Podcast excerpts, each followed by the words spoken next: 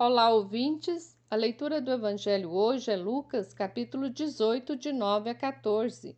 O evangelista informa que, por meio de um ensinamento de uma parábola, Jesus criticou o comportamento de pessoas que arvoravam serem justos e desprezavam os considerados pecadores.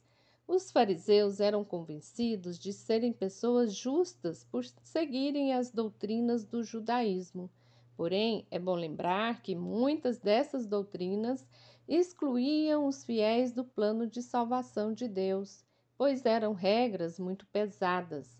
Jesus as criticou várias vezes durante sua missão. A relação que muitos fariseus tinham com Deus era por meio de privilégios e favores. Não entenderam que Deus é graça, não entenderam que a salvação é dom gratuito de Deus.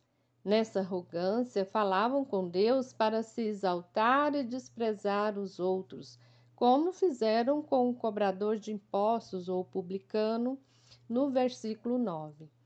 O próprio termo fariseu significa puro, separado.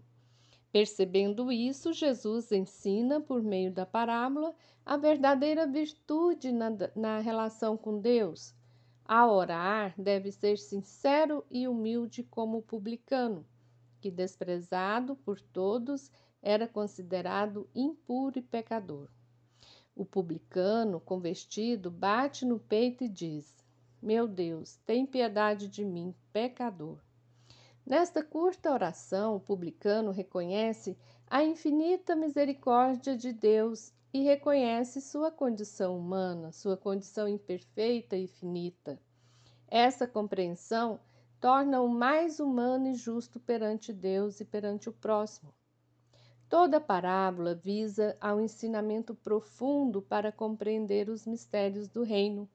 Assim, Jesus finaliza dizendo: Todo o que exalta será humilhado, e quem se humilha será exaltado. Por meio desta parábola, Lucas ensina a comunidade cristã de seu tempo. Esta comunidade também vive um conflito. Os judeus cristãos pensavam estarem mais próximos de Deus por conhecer melhor a lei e os preceitos judaicos. Com isso, humilhavam os cristãos oriundos do paganismo. O Evangelho nos provoca a reflexão e amadurecimento nesse tempo de Quaresma. Já me considero justificado, justificada com Deus por frequentar cultos, missas, orar e rezar e seguir as doutrinas da minha igreja? Ou reconheço que, sendo humano e imperfeito, necessito da infinita misericórdia e amor de Deus Necessito melhorar enquanto pessoa diante de Deus e diante de meus irmãos e irmãs, buscando as virtudes da humildade, da sinceridade, da hospitalidade e da justiça.